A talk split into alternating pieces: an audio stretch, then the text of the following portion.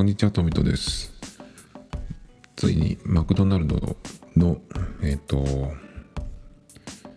あの、緊急事態宣言の結構その、その中でも特にっていうね、えー都内とか含むところが、あの、店内の飲食が、まあ、できなくなったっていう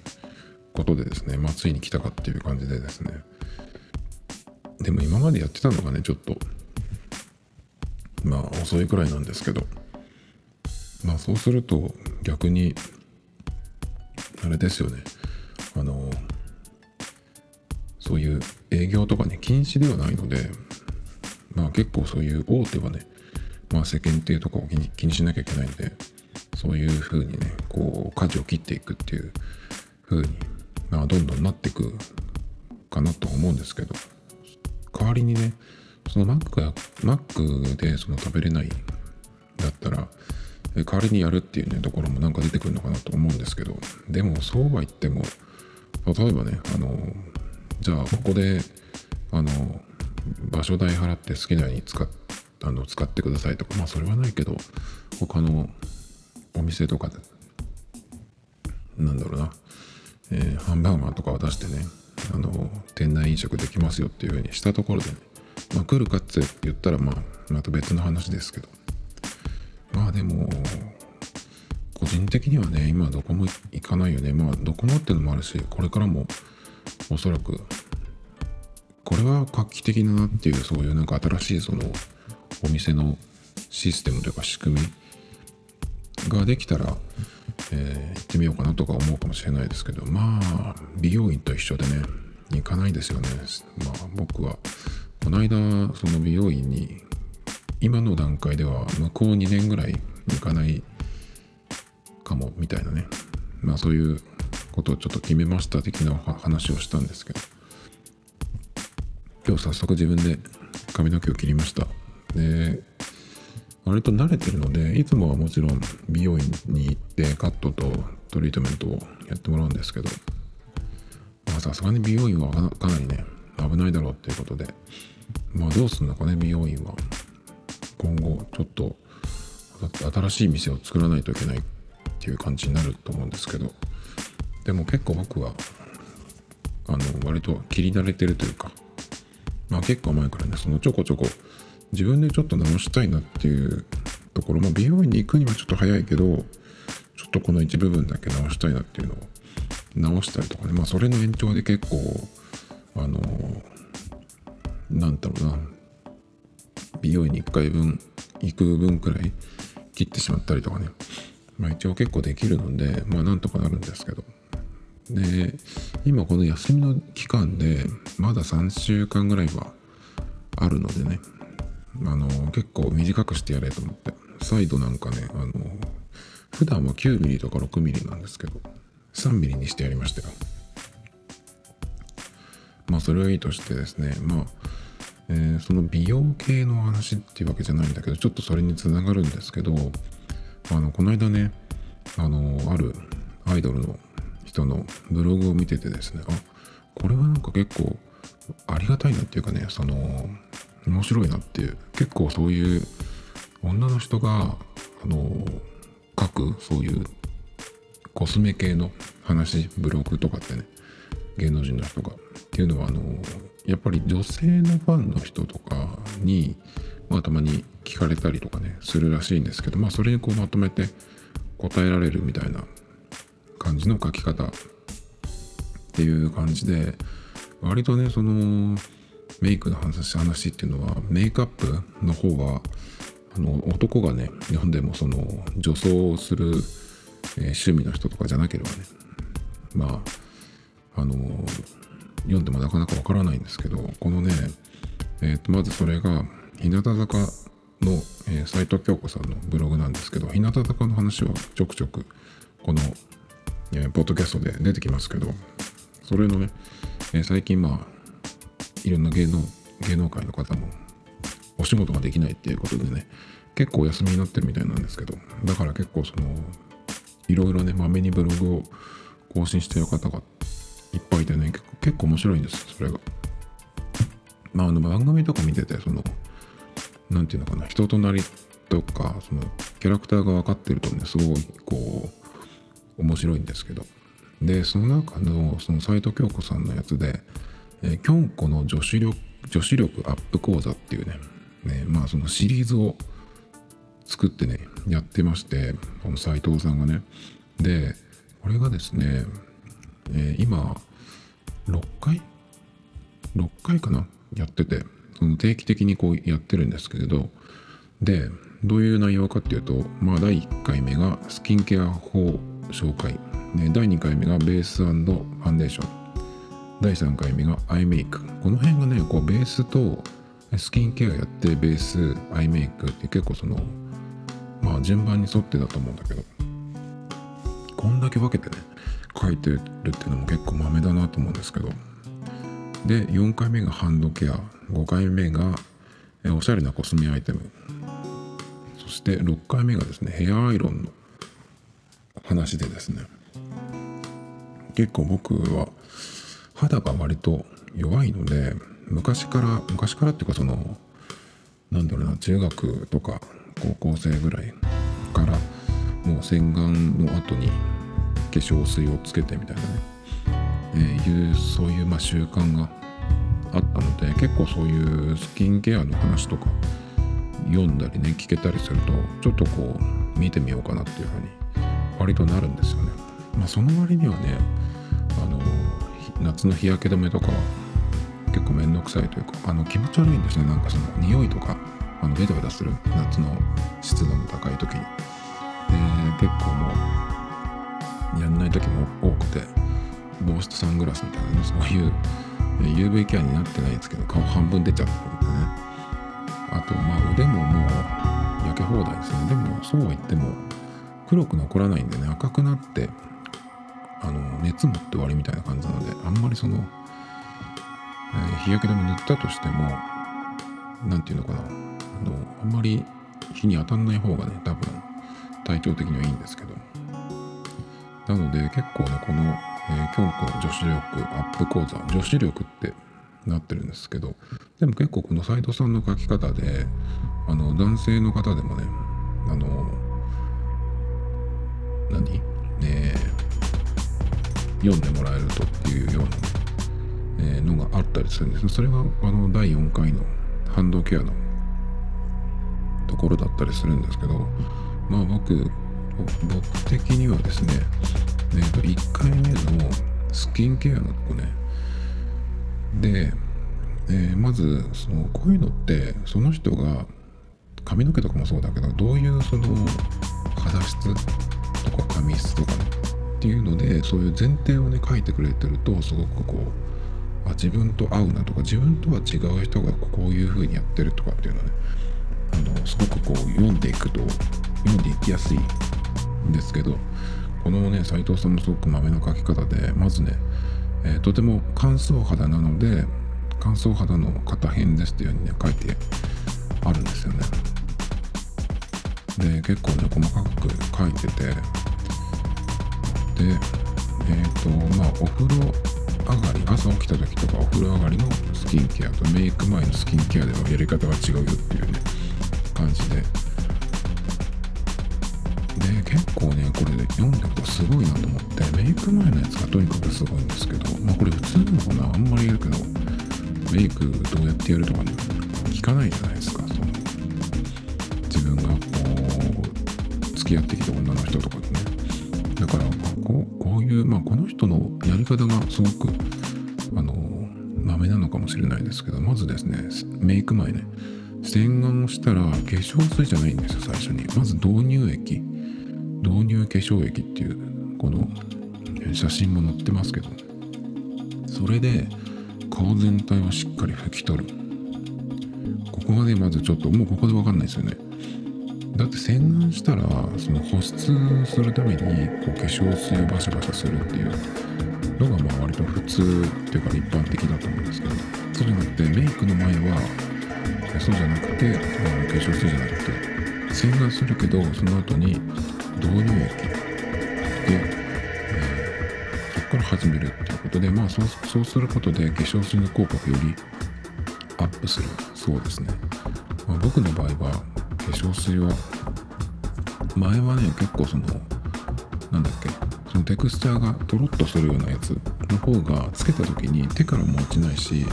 顔につけた時にも落ちないのでそういうのをよく使ってて。でしかもオールインワンみたいなねそういうの結構めんどくさいからよく使っちゃうんですけど。である時にあのなんで変えたかわかんないんだけど別のやつを使ったんです。それがねあのさらっとした本当に水って感じの化粧水にしたんですね。でそれだと手に取った時もそうだけど顔につける時もねあのこぼれるんですよ簡単に。手に化粧水出して顔に行くまでにまずこぼれるっていうか。なのでそういうやつはあのコットンに浸してそれをこうバチバチ顔に当てていく叩いていくっていう感じなんだけど今はそれでですねコットンをだからたまに買ってきてですね大体でもなんか2箱パックみたいなのが多いんですけどそれ買ってくとまあどうなりますかな23ヶ月は持つと思うんだけどそれで風呂上がりにねでも結構サボる時もありますけどめんどくさくて忘れたりとかさまあやるときはそれでこう、うん、そのコットンの化粧水でまあびしゃびしゃにしてですねそれでこうバシバシずっとしばらくやっていくっていう感じででその後本当だったらその化粧水で水分を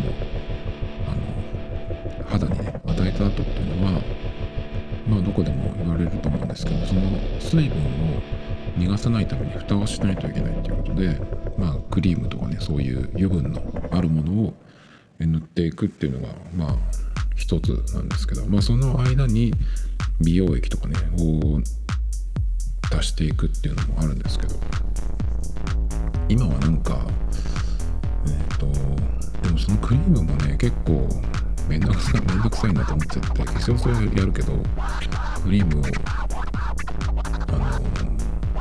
カットしちゃうみたいな時は結構あるんですよ。だからそれだと化粧水をつけた意味があるのかなみたいな感じになっちゃうんですけどでもやらないよりはマシかなとか思うんですけどね。でも女の人と違ってそのメイクとかしないからその化粧のりで肌の状態がいいとか悪いとかってあんまり分かんないですよ髭剃るくらいだから。でえっ、と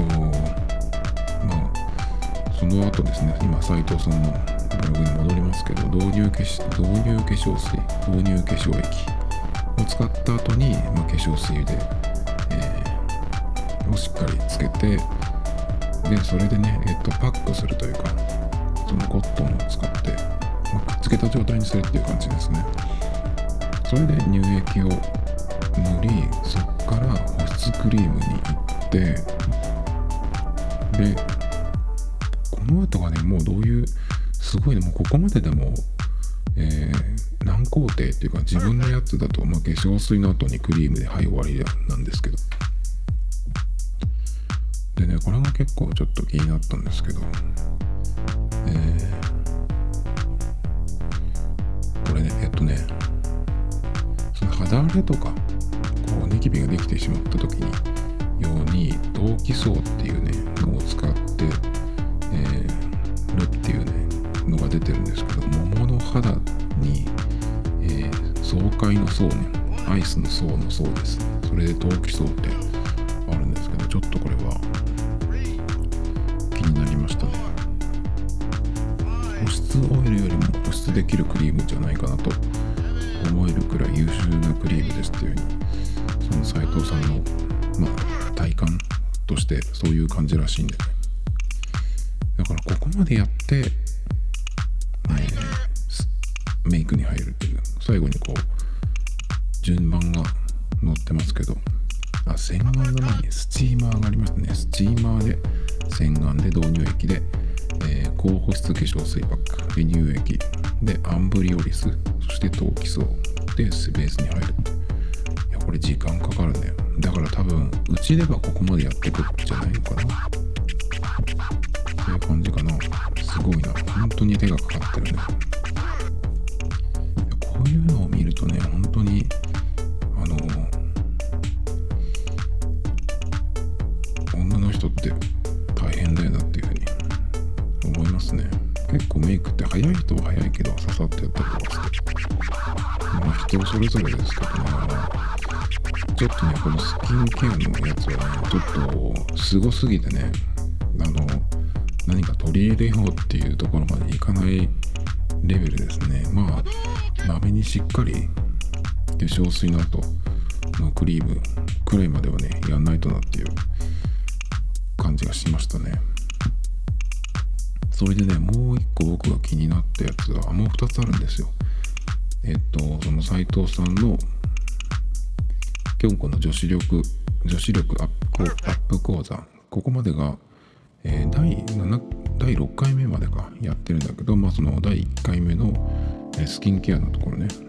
を読んですごいなっていう感じになってですねその後たまにこうチェックしていくと、えー、そのコーナーが来るんですけど次がですね僕が気になったのは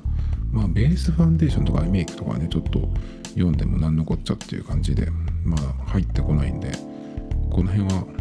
あのー、さらっと見ただけですけどハンドハンドクリームの回えっ、ー、とハンドケアね。そこがねえっと、冒頭にもねあの男性もとても必見のテーマですって書いてあってまあそれだからっていうわけじゃないんだけど結構その僕冬にね手が荒れるんですよ。で結構斎藤さんもかなりその手がカサカサになっちゃうらしくてで結構多分ひび割れとかになっちゃったりするのかな。まあその個人差でね結構その肌とか皮膚って強い人弱い人いると思うんですけどこのね斉藤さんの場合はそのハンドクリームを塗っても荒れてしまうくらいに弱かったらしいんですけどそのケアの方法を変えたら急に潤って手が綺麗になったっていうことであちょっとこれは知りたいと思って見たんですけどそうしたらねあのハンドクリームを何に使うとかっていうだけじゃなくてあのハンドクリームの前にオイルを使ってますね。アルガンオイルローズアルガンタッチオイル。メルビータって読むのかなこれ。美容オイルローズアルガンタッチオイルアルガンオイルっていうところで結構僕ピンときてっていうのはあの髪の毛セットする時に毎回じゃないんですけどあの何てやつだっけ？バニラの香りのやつ。えっ、ー、とモロッカオイル。あれを使うんですよね。でモロッカオイルっていうのはその成分的には、まあ、シリコンに相当するもの。シリコンが結構入ってるよっていうことなんですけどそれだけじゃなくてアルガンオイルも入ってるんであの髪の毛を一回全部朝ねあのシャワーで流して頭皮まで全部こう濡らしてね洗ってその後タオルドライするんですよね。でタオルドライした後にアルガンオイルをアルガンオイルなんやモロッカオイルをワンプッシュ、えー、出して髪の毛にバーッとつけてってそこからドライヤーをかけていくんですけど。でその、えー、モロッカオイルをかけたつけた頭にドライヤーでこう乾かしていくと何にもしてない時よりも乾きが早いんですよ。なんでだろうなと思ったんですけど結構その、えー、モロッカオイルに含まれてるアルガオイルっていうのはあの髪の毛にすごく浸透するオイルらしいんですね。だから結構そのまあ髪の毛と肌ではその違うけどだからあのなんかそういうちょっとアルガンオイル系っていうねところで結構その興味を惹かれたんですけど。なんでねえっ、とこの斎藤さんのハンドケアの方法っていうのはお湯で、まあ、手を洗った後とかでもそのオイルを塗って、えー、その後に、えー、化粧水を12滴垂らしてその後にハンドクリームを塗るっていうことでね結構その一番ひどい時の赤切れも収まりますっていうふうに書いてあってね。で、まあ、結構だから大変みたいですねそのひどい時は。赤くなっちゃってカサカサになっちゃってとか。女の子でそうなっちゃうとかわいそうだよだけどこれを知ってオイル化粧水ハンドクリームっていうこのやり方で3日ほどで収まったってことですごいねこれは本当にだから合うものが見つかったってことだと思うんですけど僕はこの冬に多分一回もハンドクリームをやらなかったような気がするんですよやらなきゃと思うんですけど結構あのガサガサするし爪の何ていうのこの爪と肌の境目指先も結構ねあの切れたりとかするのでやらないとなと思うんですけど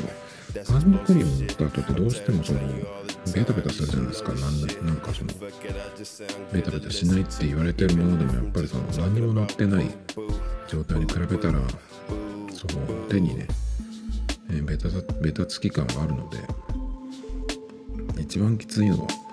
ニベアですね。あのニベアの青缶。まあその保湿というか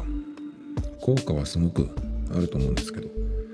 顔に塗った時もだいぶその次の日違うしね。だから持ってはいるんですけど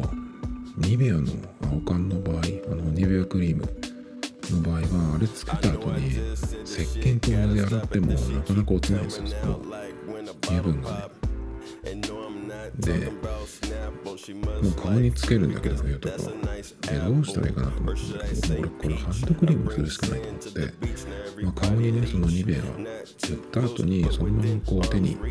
すり込んでいってでさらにそのハンドクリーム使った時っていうのは薄いね白い手袋をしてでそれで寝るんですよ。そうすると結構まあマシになるというかっていう感じなのでハンドクリームをするっていうことは僕の場合はま夜やるっていうのとそれからあの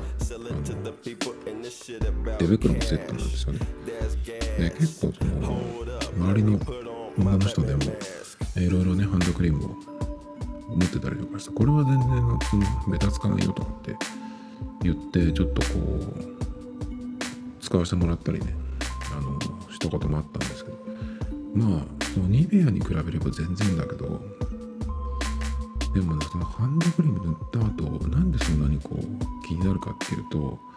やっぱり画面が触れなくなるじゃんっていうところなんですよね。あとこう画面だけじゃなくて例えばペンを触るとか何かしら触る。ここにつくっていうのはどうしてもなんか嫌なんですね。だからまあ手袋しなきゃいけないっていうのがあるんだけど結構それがその一連がめんどくさい。っていうのもあって結構そのまあ冬の間でもね手袋しないっていう風に手袋手袋じゃないハンドクリームをしないっていう、なってっちゃうんですよね。でもこの、えー、アルコールってその結構すぐに肌にも馴染んだような気がするんですよね、まあ、だからそれと、まあ、組み合わせていけばこのね方法をちょっと減ったのでもし手のね乾燥がひどい時はちょっとこれを試してみようかなと思うんですけどハンドクリームつける人って女の人って日中もこまめにつけるじゃないですか。だからねすごいそのベタベタしない画面みんな触るじゃないですか日中だって。だからそれがねまあなんていうのかなスタイラスペンみたいなのを使ってもいいんだけどちょっとねそこがいつもネックなんですよね。そしてですねもう一個気になったやつ、えー、1回目のスキンケアと今言った4回目のハンドケアの方法ですね。これも、えー、なるほどっていう感じだったんですけど6回目のねヘアアイロンの紹介これも結構面白くてえっ、ー、とまあ使ってるアイロンが2つ紹介されててストレートのやつとあとストレートもカールもできるっていうあの挟む挟めるやつですね。丸いスティックみたいなやつ、ま、髪の毛が長い方なんでこう巻きにしたりとかももちろんすることがあるだろうし。あと前髪を作るのにそのストレートアイロンを使うみたいですね。結構その今って何つったらいいのかな。あの巻く感じちょっと伸びてきた時に横に流したりとか。こう多分内巻きだと思うんだけどちょっとこう巻くことで、えー、ていうのかなちょうどいい感じにする処理とかね。あとは結構前髪ってその人によっていろいろあるみたいなんだけどアイロンで形作ってその後にスプレーで固めるんだけど、うん、何種類かのスプレーをその強さを分けてあと部位に場所を分けてね、えー、固めるとかっていう人もいるみたいなんですけど。でね結構ここの斎藤さんのこのヘアアイロンのやつでそうなんだと思ったのが温度のとこなんですよ。で、えーと、ストレートアイロンの方は、えー、160度で大体やってるよっていう話でですね。でもう一個の、えーと、そのカールもできるやつは170度でやってるっていうことでね結構ね僕のその普段まあ、毎日じゃないですけどたまに使うアイロンの温度設定に比べると結構高い温度でやってるんだなと思って。僕の場合はえっ、とね140度だっけかな。140度が最高。あ最高ってその設定じゃなくて自分の中ではね確か120度くらいからのやつだったと思うんですけど120度が一番その下の設定でまあ何で何かできっと読んだんでしょうね。読んだからその美容師さんに聞いたか分かんないけど140度ぐらいで一応やってでそれもしかもそのグッて押さえないでさっとこう通すくらいにしてるんですけどまあでも、えー、髪の毛が短いのであの女性に比べたら全然ね。だからそのちょっと毛先を羽を作るとかっていう時はそのまあ挟んでる髪の量とかにもよるけどちょっとしっかりグッとね、えー、押さえないとダメな場合もありますけど。基本的に結構癖っ気なのであのー、トップのとことか前の部分とかね前髪は僕下ろせないんですよ。癖があるので。だからそれでもちょっとこうおろし気味で処理したいなっていう時はまあ特にそのサイドの方ですね。をストレートにストレートアイロンでこう押さえていくっていうような感じなんですけど。だからね170度160度って結構あ高い温度でやってるんだなって。でもものすごく髪の毛綺麗なんで。あのまあその美容院に行く頻度とかあと自宅のケアとかもね多分その使ってるトリートメントの量とかも多分違うと思いますけどね。こういうアイドルの人なんかは。まめにすごくやってると思うんですけど。まああれですよね。撮影とかが例えば1日で2箇所3箇所とか行ったらそのたんびに髪の毛やるじゃないですか。だからダメージとかもまあしょうがないっちゃしょうがないけどそれなりにあるんじゃないかなと思うんですけどだからその分結構ケアもしっかりやってるんじゃないと思うんだけどね。だからその誰だっけな。あのアイドルの人だったか忘れたけどあの芸能人を街で見た時にその何て言うの？ロケ中とかそういう姿じゃなくてそのプライベートだったとしても髪の毛を見ると一発であの人は芸能人じゃないかなってわかるって言ってでやっぱりそうだったっていうね、えー、言ってたことがあってだからそれぐらいねやっぱりその髪の毛違う。多分その手間の手間もそうだけどお金も、えー、かけてるねものがだいぶ違うんだなっていう感じがしますけどね。あのー、男性の芸能人とかでも雑誌の表紙とかでアップで写ってるのとか見るとあの映画とかの宣伝でしょっちゅうそのいくつも媒体に出る時あるじゃないですか。そうするとねあの同じ何その期間にいくつもこれ撮影したんだろうなっていうのが感じで見るんですけどやっぱ男性の方が結構髪の毛ってダメージすごそうだなって気がしますね。あの嵐とかもあのよく表紙にね出たりしてますけど髪の毛どうしてんのかなと思っちゃいますけどね。スマップとかも昔すごい出てましたけど結構まあ人によってはね結構ダメージきてる感じだなっていう風に見える人もいるんですけど。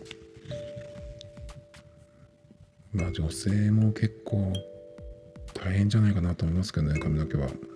でもやっぱり一番そこがあの目目に目につくっていうか目が行きますよね。この間もえっ、ー、と同じ日向坂の人でえっ、ー、とあれはなんだっけなあの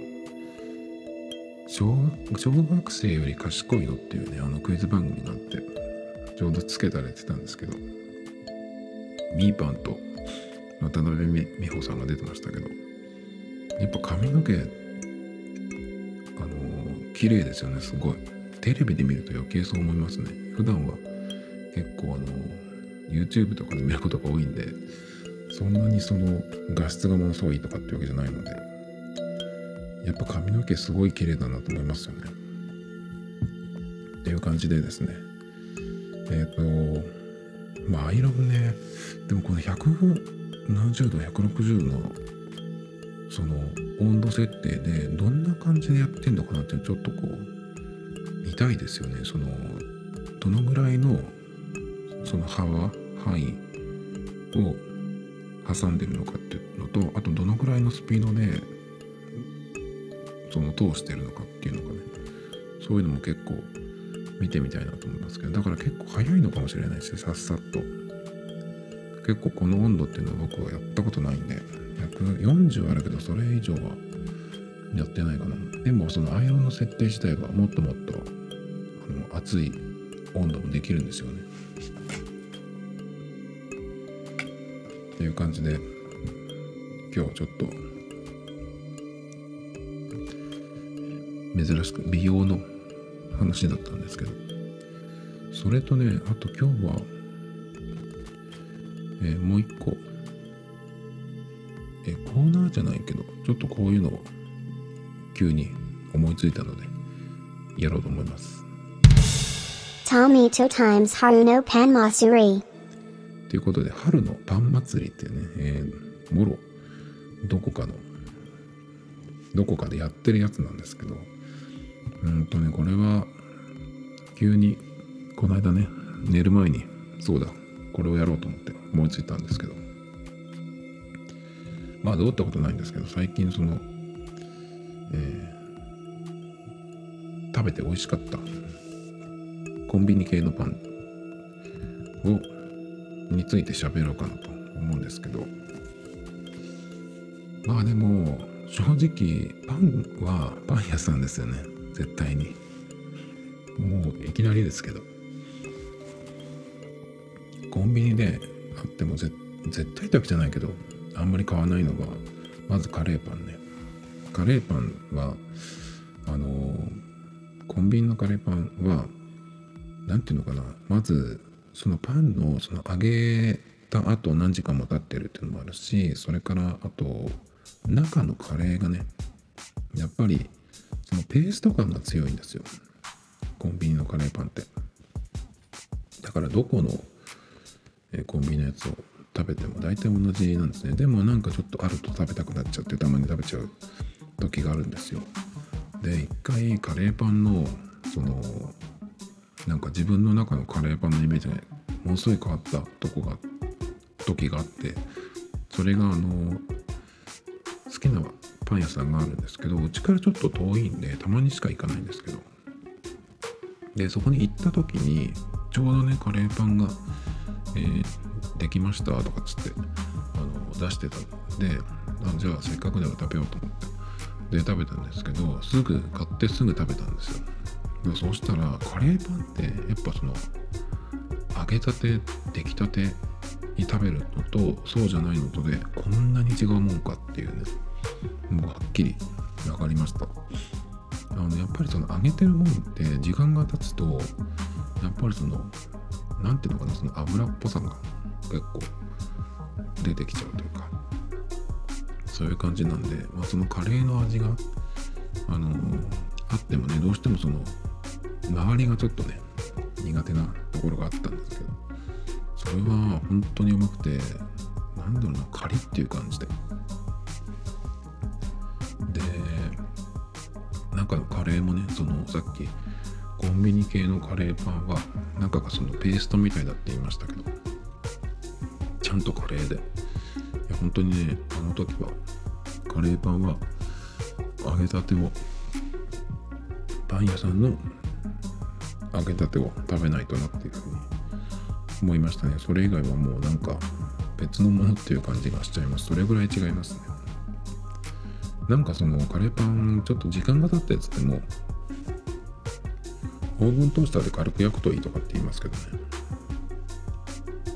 っていうことで、えー、最近食べたというかそのうんよく買うもの、えー、リピートして買うものっていうのをちょっと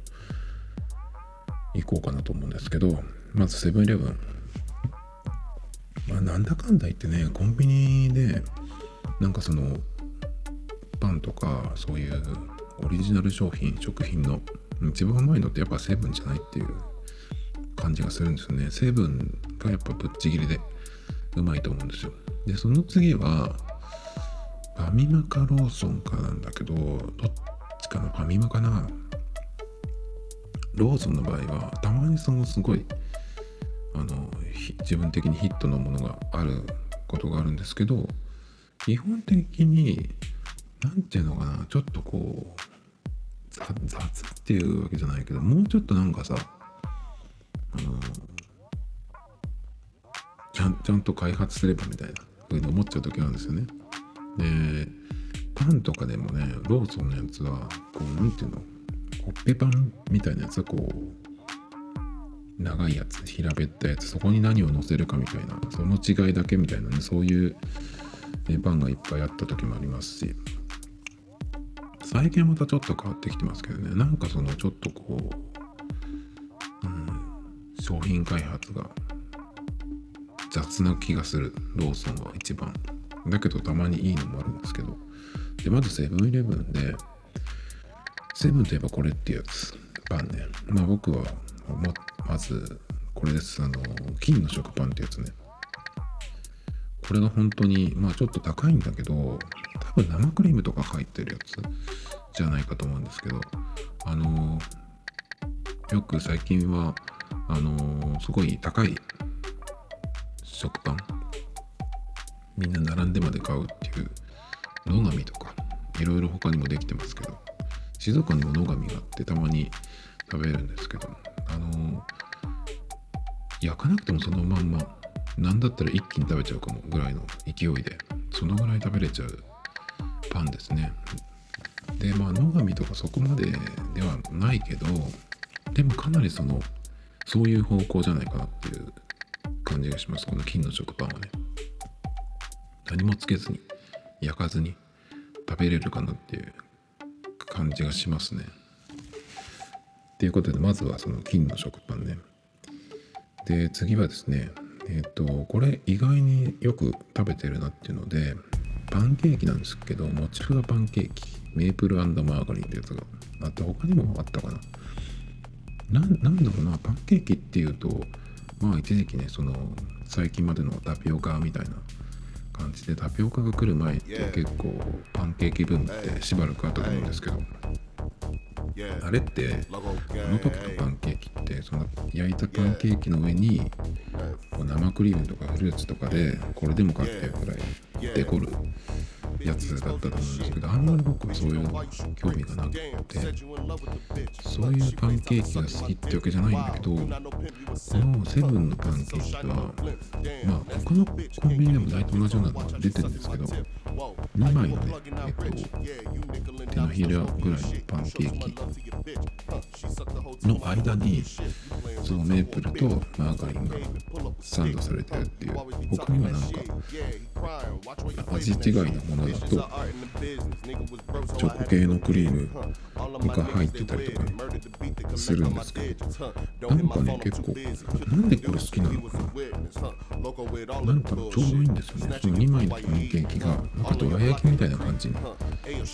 ってるんですけどそれが、えっと、2セット入ってますよね。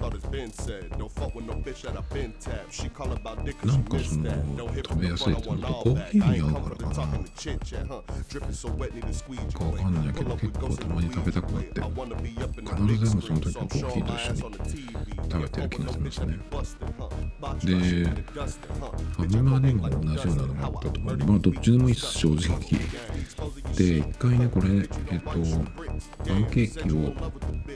その食べてる時にねちょっとこう思いついたことがあってあのやったことがあるんですけど。えっ、とねえー、なん？ていうアプリだっけかなたまにあのー、使う Twitter みたいなアプリでえっ、とねな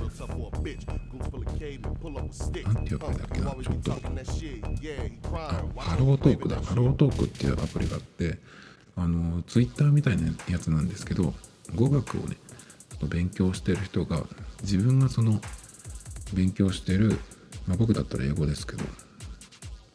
え、勉強してるその言語でね、まあ、ツイートみたいなのをするんですよ。そうするとその、えー、語学英語を母国語としてる人のなんていうのそのタイムラインみたいなところにこう表示されるんですよ。で間違ってるものをこう直してくれるんですよ。でその代わりにこちらは日本人で日本語を使ってるので例えばそのアメリカ人の人で日本語の勉強をしてるっていう人がですね日本語で、まあ、ツイートなりなんなりするとこの日本人が見てるところにこう出てくるんですよ。でお互いにそれをこう直してあげる。っていうところからこうコミュニケーションをね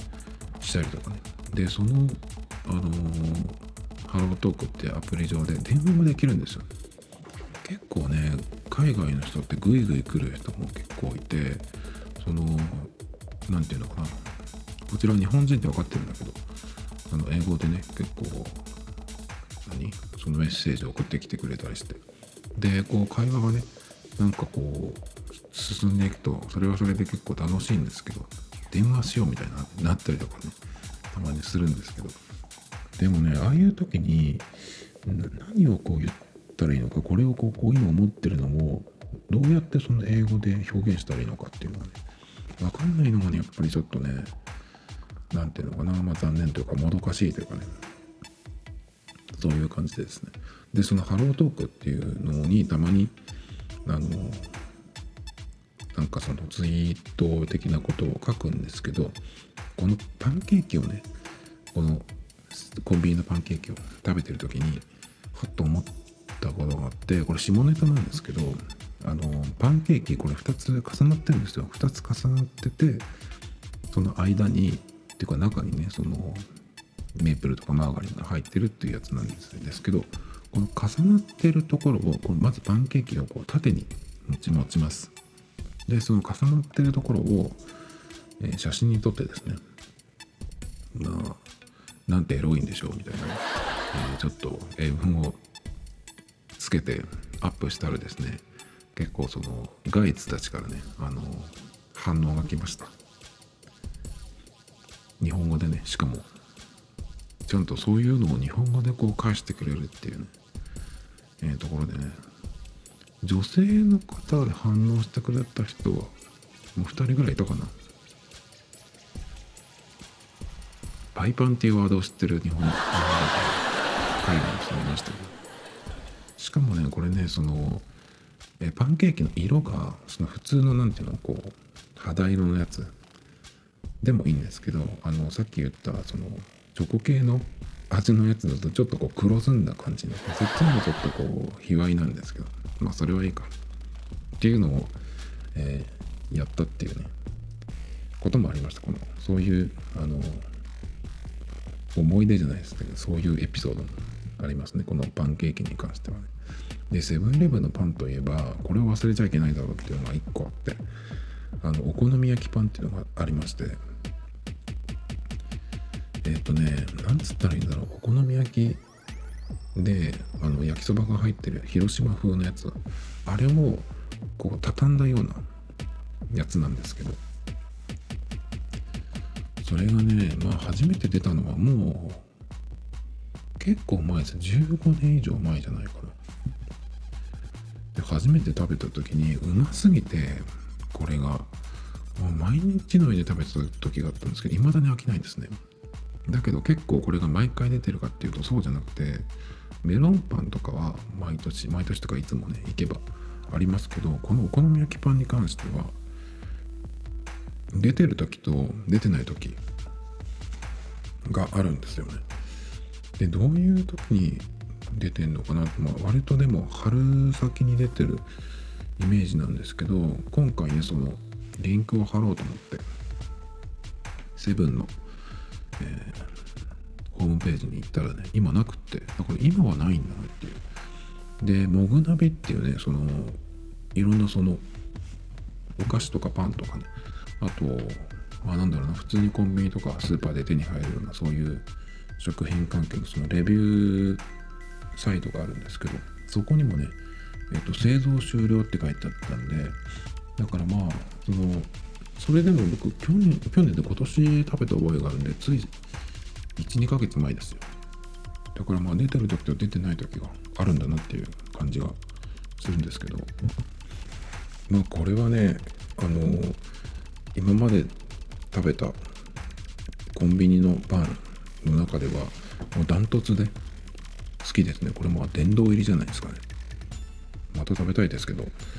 あのまあそのうち出ると思うんですけど今はないっぽいですどうやら。でも行ったらあったりするのかな。わかんないですけど。結構ね僕焼きそばパン系がえっと、好きなんですけど実はそんなに焼きそばパンって美味しいと思ったことがないんですよ。あると食べちゃったりするんですけど。コンビニの焼きそばパンはうまかったことないですね。コンビニじゃなくてなんかその学校の売店とかでもおそらくどこでも売ってると思うんですけどなんだろうな。なんで買いたくなるのかなわかんないですけど。でも美味しいと思ったことはほとんどなくてさっきそのカレーパンを初めて美味しいと思ったところがあったって言いましたけどそこの焼きそばパンはものすごくうまかったんですよ。初めてうまいと思ったんですよ。何が違ったかというとまずパンの生地自体が違いましたね。でそれから焼きそばに関してはソースがね何て言うんだろう泥ソースっていう感じちょっと濃いめの味付けなんですよ。で焼きそばのその麺がちょっと太めなんですよね。関西風なのかなあれは。ちょっとわかんないけど。そのパンの生地それから麺の太さあとソースの味ね。まあだから全部が違うんだけどそこはね本当にうまかったですね。ちなみにそのパン屋はえっと静岡市のピーターパンっていうパン屋さんですね。そこの、えー、焼きそばパンは唯一うまいなと思いました。でセブンイレブンで最近ね焼きそばパンでえっとカップ焼きそば UFO の UFO っていうのがあるんですけどそれのソース味になってる。UFO のソースの味の焼きそばパンっていうのがあるんですけどまあその味は確かにしましたけど匂いがね一日残りますねあの焼きそばパンってな焼きそばパンっていうかそのカップ焼きそばペヤングとかもそうだけどあのなんつったらいいんだろう。もちろんその歯を歯を磨いてお湯でこう口を洗ってもなんか残るんですよね匂いが。そこがちょっとネック。あとねあのセブンでよく買ってたあのコーンマヨネーズみたいなパンがあってですねたっぷりコーンスティックっていう商品名なんですけどこれがねいつ頃かなわかんないけど食べたらその土台のそのパンのね生地がねちょっと変わっちゃったんですよ。なんてことをしたんだろうって感じでコストカットなのかわかんないんですけど前はもうちょっとこう焼いた感じがしっかりした土台だったんですけどちょっとこうなんかふにゃっとしたような感じなんですよね。今のはちょっとこう薄くなったというかね何て言ったらいいんだろう。ちょっとねなぜあれで出したんだろうっていうあれは残念ですね。え次まあセブンイレブンの話をしてきたんで次ローソンね。ローソンさっき微妙だみたいな話をしたんですけど、えー、と最近ローソンのパンでヒットがあって町のパンっていうシリーズがあるんですけどそれの焦がしバターのクイニーアマン。これが、え美味しかったですね。なんて言ったらいいのかな？クイニーアマンっていうのも説明がちょっとわかんないんですけど。割と分本物のクイニーアマンだともうちょっと硬くなるのかなっていう感じがするんですけどあれがコンビニでそこまでじゃないけど結構美味しかったですね。あとローソンといえばチョコレートデニッシュねえっ、ー、とチョコ感が欲しいっていう時に食べます。コーヒーと一緒にっていう感じかな。でもちょっとね最近全体的にその、うん、チョコレート自体がちょっとなんか甘すぎる感じが今の僕の感覚ではなぜそうなったのかわかんないんですけど。もともとチョコを食べるんだったらあの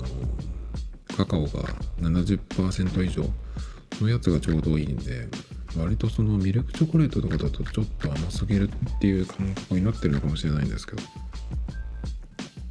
まあそんな感じですね。えー、ファミマファミマはねファミマといえばこれもちもちくるみパンっていうんですけどくるみパンね。他のコンビニでくるみパンっても見たことないと思うんですけどファミマのくるみパンは結構好きで食べますね。でもやっぱりどうしてもパン屋のくるみパンにはまあしょうがないですね。これはね。あのパン屋さんでパン買って例えばその夜だったりするとこれは今日中に食べてくださいねとかっていうふうに言われることがあるんですよ。だからまあ基本的にはその日に食べてくださいよっていう感じで作ってるものがほとんど。まあ次の日に食べても大丈夫っていうのももちろんありますけど。まあだからそれを考えるとまあパンに限ったことじゃないですけどコンビニのやつっていうのはその保存っていうことも考えないといけないんでまあハンデハンデがあるんですよね。だからまあそれを考えるとあこれだけのあの味とかねっていうのはすごいんじゃないかなと思うんですけどね。でもたまに思うのがファミファミマじゃなくてそのコンビニとか。で結局はなんかそのコックさんとかが作ってるっていう感じじゃなくてなんかそのサラリーマンが作ってるっていう感じがどうしてもしちゃうんだよね。それがちょっとねなんか気になる。テレビとかにそういう人が出てくるからかもしれないけど開発の人が。そういう人がこう何？お店のコックさんとかにこう協力してもらって監修してもらって作るとかっていうのはあると思うんだけどまあ別の問題だよねどうしてもねで、えー、ファミマの後はですねこれはちょっとコンビニってわけじゃないんだけどコンビニでもあるけど山崎ね山崎のパン山崎っていうと、え、デイリーストアですけどデイリーストアはねだから山崎のパンがあるっていうのも結構強いとこパンのね。で山崎といえばこれでしょうっていうのが1個あってえいちごスペシャルですね。これはもうずっとありますけど。いちごスペシャルでたまにだからそのコンビニでは実はあんま買わないです。コンビニだと他のなんか惣菜パンとかもあるのでそっちに行くんですけどドラッグストアとかに行ってなんかいろいろこうカゴに